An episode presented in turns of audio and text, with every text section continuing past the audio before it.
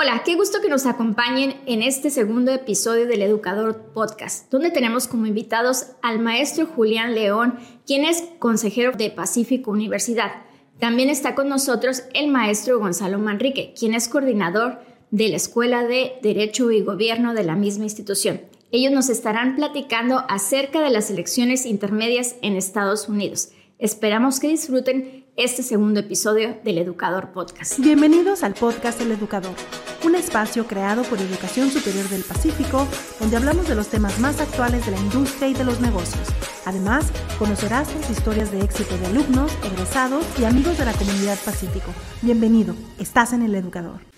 Bien, pues empezamos platicando eh, de las elecciones intermedias de Estados Unidos. ¿no? Es un tema aquí que el maestro Gonzalo pues conoce bien, es un tema en el que por varios años hemos estado pues discutiendo y, pues más o menos traemos el, pulso, ¿no? Sobre todo después de aquel 2016 que cambió totalmente eh, pues no solo la dinámica política de Estados Unidos, sino que afectó realmente al resto del mundo y sobre todo cambió la manera como México se relaciona con Estados Unidos, ¿no? Que al final de cuentas, pues es lo que a nosotros nos interesa, ¿no? Aquí en la, en la región, ¿no? Entonces, pues no sé, Gonzalo, digo, ¿cómo, cómo ves eh, cómo vienen las elecciones? Se antojan, pues puede haber sorpresas, ¿no? Sobre todo en Georgia, habíamos platicado del estado de Georgia, pero lo más importante creo es eh, las cámaras, ¿no? O sea, la de diputados y la del Senado, cómo se está desarrollando y también a lo mejor que platicamos un poco de de cómo nos afecta aquí eh, en Baja California por las políticas que podrían determinarse en los congresos, ¿no?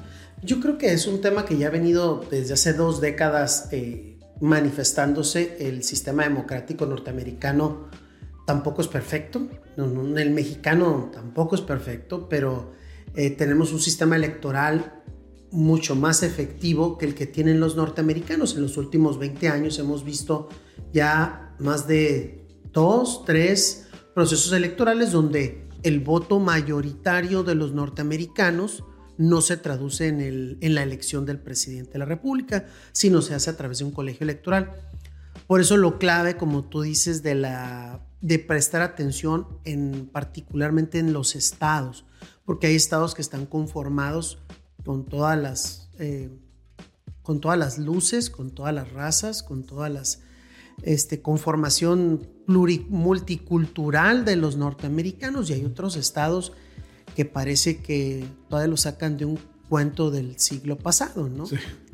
Entonces, si entendemos esto, vemos que en el tema migratorio o en el tema de cómo nos impacta en México, bueno, en lo local, dices tú, creo que ya no mucho, Julián, porque creo que ya esos de la ley 187, que para los que nos están escuchando fue una propuesta que se hizo hace 30 años para deportar a todos los mexicoamericanos o como les llaman ellos, illegal immigrants o eh, illegal aliens, ¿no? que la palabra ilegal pues, es una palabra que ya está reconocida como en contra de un derecho de la persona.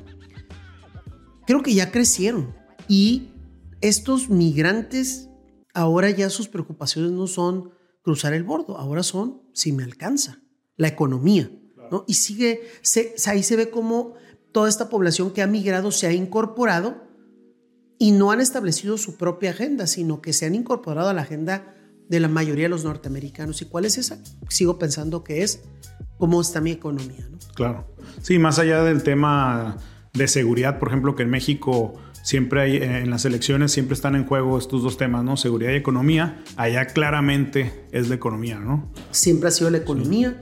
Creo que México está en el tema electoralmente o nos utilizan para estigmatizarnos porque ahorita las, eh, el gobierno federal se ve un poco blando porque hay que mandar un mensaje de que Biden pues está mm, de edad mayor y que eso proyecta debilidad y que las policías siguen actuando en contra de ciertos grupos, ¿no? Que ahorita más adelante vamos a hablar justo del tema de los, de los fake news, ¿no? y, varios eh, spots de tele que he estado viendo donde pues te pintan una realidad para cierto grupo, ¿no? Pero ahorita le entramos a esa parte. Y creo que entonces estamos en un escenario donde sí se ha transformado en las últimas dos décadas la política, la relación México-Estados Unidos tiene que ver ahora más con nuestra relación de negocios. Claro. Y como bien dices tú, con el tema de eh, la seguridad, ¿no? Y sobre todo en el tema este, narco, Estado, como le, nos han llegado a llamar incluso en Estados Unidos, el tema de la economía, la interdependencia que ahora tenemos,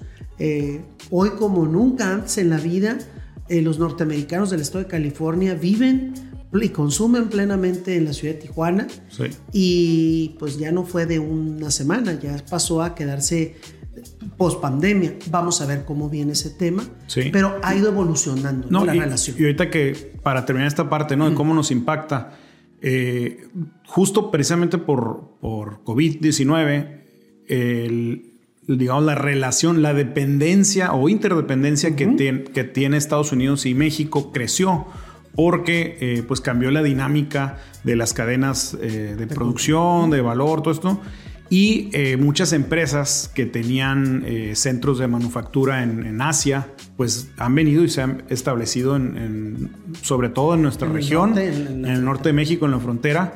Y eso, digo, eh, pues obviamente a, México a mediano o largo plazo pues es algo positivo porque pues genera empleos, va a mejorar la cuestión económica, pero en la parte de lo que estamos hablando político, pues más, más interdependencia va, va a existir, ¿no?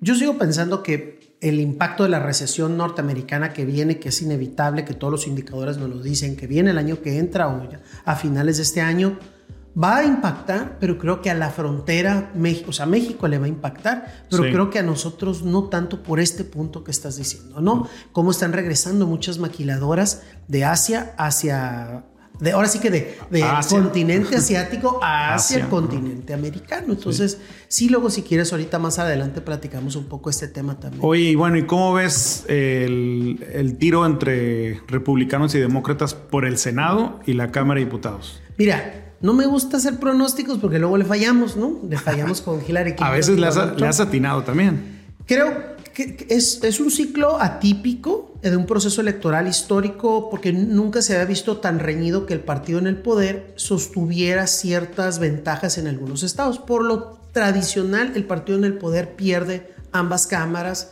Ahora sí que es, la, ahora sí que es determinar de qué tan estrepitosa es la derrota, ¿no? Creo que en las últimas semanas este, se está poniendo mucha más énfasis y atención en el tema de seguridad y de la economía y creo que los republicanos van a ganar el Senado y la Cámara Baja. ¿Las dos? Sí. Ok, yo, yo lo que alcanzo a ver es que, digo, por los números, no tanto porque eh, traiga así el pulso, ¿no?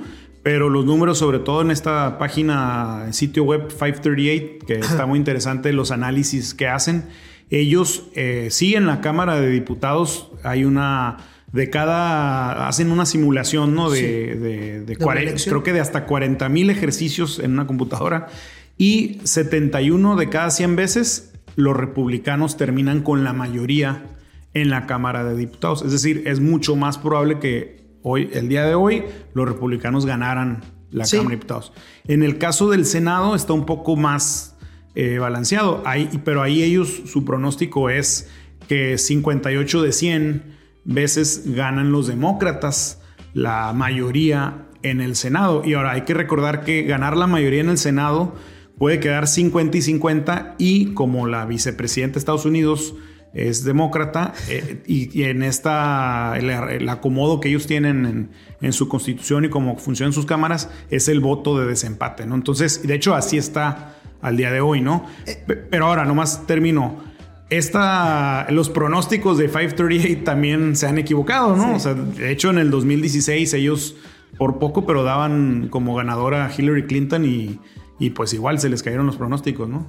sí ganó en el voto popular, no ganó la clave. Entonces aquí es lo mismo. Probablemente el voto popular sea una cosa, pero hay estados muy claves que parece ser que los republicanos van a llegar al 8 de noviembre a ganarlos. ¿Cómo cuál? Eh, Pensilvania, estaba el famoso doctor Oz, este que salió con Oprah Winfrey añales este, estaba 20 puntos abajo y ahorita está a 2 puntos, ¿no? Eh, Nevada, que ya están, que es, es, demócrata y ahorita están arriba los republicanos por un punto, pero se ve una tendencia clara que uno va, uno va bajando y otro va subiendo. Y ahí lo que está interesante, creo, también es que eh, eh, justo los dos que comentaste son personas que traen el apoyo de Donald Trump, ¿no? Entonces ahí en el, entre líneas también está compitiendo de alguna manera eh, o se está jugando de alguna manera Donald Trump el, eh, pues la fuerza que pueda tener o no dentro de los republicanos pensando en el 2024, ¿no? Y claramente es, hoy por hoy es quien trae la fuerza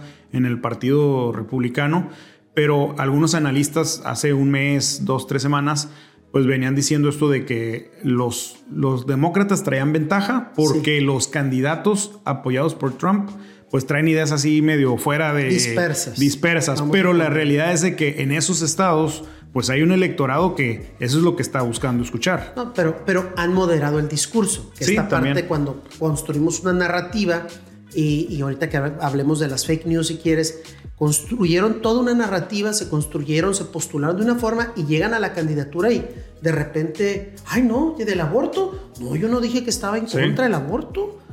Bueno, no me acuerdo. Entonces, modifican su, su discurso y al final del día, eh, al llegar a la elección, pues la gente pues, polarizado el discurso se va a decantar por uno por otro.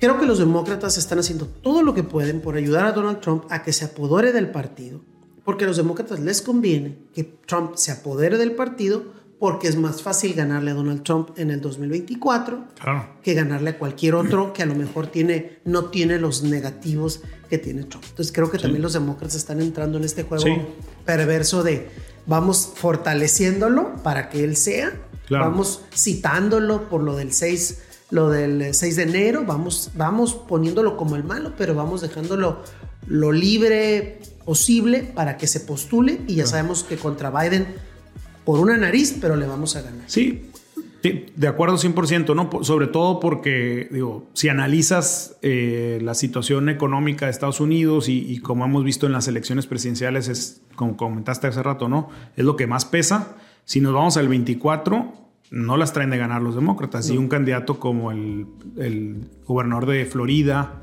el, el de Santis, pues podría sacarles el susto, ¿no? Que es un Trump joven, sin todo el negativo, ¿no? yo por eso creo que es mucho más, más peligroso un DeSantis claro. que un Trump, ya lo conocen, ¿no? Es como cuando Hillary tenía su popularidad, pero tenía tan marcados sus negativos que la gente vio esta opción, ¿no? E, eso es lo que, ese es el riesgo que se puede correr, ¿no? Bien. Bueno, pues, ¿y de los fake news? ¿Qué, que tanto, que tanto se comentan desde el 2016. Facebook, empresas como Facebook han eh, cambiado sus reglas respecto a cómo se maneja el tema político. O sea, sí ha sido un tema en los últimos 5 o 6 años eh, que ha cambiado la manera en que le ponemos atención a las noticias o ya de plano no le ponemos atención a las noticias, ¿no? Creo que ya no le estamos poniendo atención a las noticias. Estamos, se están generando un espacios como estos. Bueno, más bien dicho, se están generando espacios alternos como el que hoy tú y yo estamos aquí eh, colaborando, sí. pero para desinformar. Por eso el valor que tienen estos espacios desde nuestra, nuestra universidad de generar conocimiento y, explicarle a las personas, a veces tenemos dudas y recurrimos a personas, personajes o news outlets que no manejan con veracidad los datos, ¿no? Prueba de ello es la, la, mentira más grande que ha sido repetida es que Donald Trump ganó la elección del 2020 y prácticamente el 70% de los republicanos está convencido que la elección fue un fraude. ¿Y cómo puedes cuestionar? Ahorita hablábamos hace cinco minutos que en México hemos tenido, hemos sabido cuando ha habido un fraude electoral en la historia de México, creo que todos lo conocemos, ¿no? Todos, bueno, no todos, los que vivíamos en 1988, y todo lo que ha venido después, 30 años después, es decir, procesos democráticos, transición de un régimen hegemónico, cambio a alternancia. Han, han gobernado tres partidos desde que se instaló nuestro sistema electoral mexicano en Estados Unidos que no se ha modificado y los últimos 20 años no solo han ganado presidentes sin el voto popular mayoritario, sino también ahora se pone en tela de duda, Julián. Sí. Que la elección son fraudes y que si tú votas por adelantado hay fraude. Y siento que el que hayan eh, logrado los, o Trump en particular, que 70% de los republicanos crean realmente que hubo un fraude, pues fue porque los estuvo preparando, ¿no? O sea, desde el 2016, en su manera de hablar, su manera de posicionar los temas, su sensacionalismo, ¿no? Que, que la verdad es de que solo personajes como a él les queda, ¿no? A una persona normal que sale en ese momento que saliera y dijera lo que él decía, pues no iba a funcionar, pero a él sí le funcionó por ser él, ¿no? Sí. Entonces, como que fue preparando a todos, eh, quién sabe si sabiéndolo o no, pero el hecho es de que en el 2020, pues un buen porcentaje creyó que, hay una, que hubo un fraude por esa razón.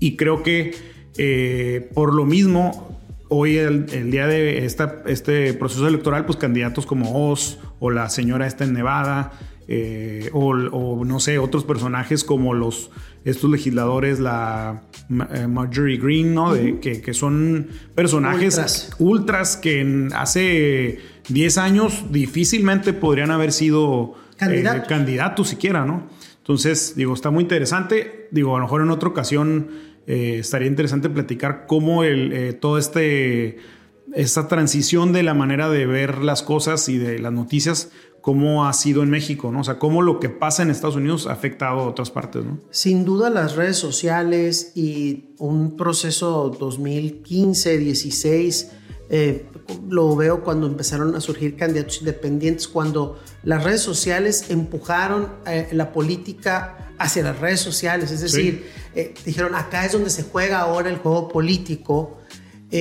han desgraciadamente en 8, casi 10 años descompuesto mucho eh, en algunos casos eh, los mensajes y la verdad histórica y creo que sí valdría la pena luego hablar más precisamente de ejemplos, ¿no? Pues bueno, pues justo, justo de eso se va a tratar este, este podcast, esta discusión, ¿no? Eh, en los próximos semanas, pues la idea es traer invitados, ¿no? Y que platiquemos con figuras regionales, tal vez de repente alguna figura nacional que nos pueda compartir su visión de qué es lo que está pasando, eh, sobre todo en nuestra región, ¿no? Pero también, eh, pues ya viene la elección presidencial del 2024, ya vemos ahí también, pues candidatos, precandidatos, aspirantes, corcholatas, ¿no? Eh, levantando la mano, dándose sus vueltas a los diferentes estados.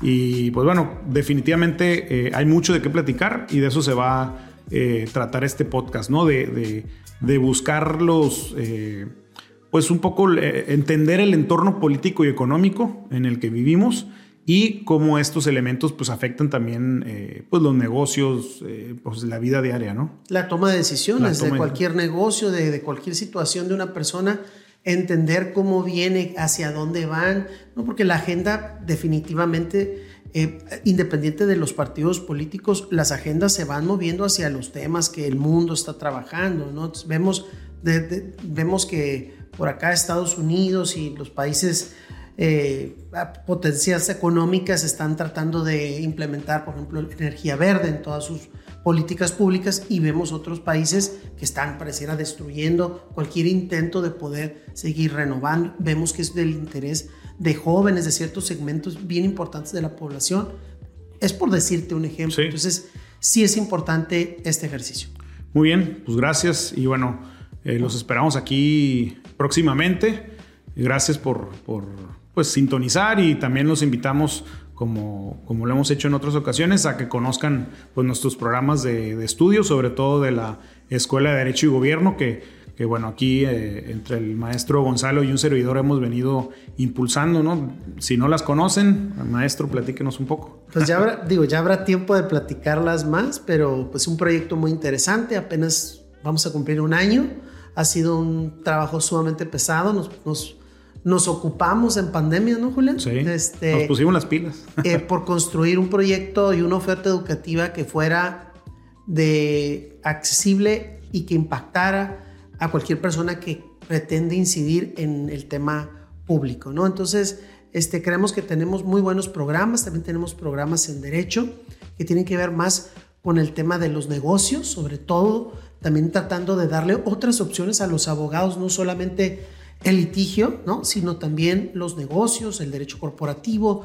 todas estas áreas que a veces son más exploradas por los propios contadores. ¿no? Pero ahí, vamos muy bien y en una oportunidad que tengamos, venimos y platicamos con mucha más eh, amplitud y detalle esta oferta educativa que tenemos aquí en la universidad. Pues muy bien, gracias a todos por acompañarnos y nos vemos próximamente. Saludos.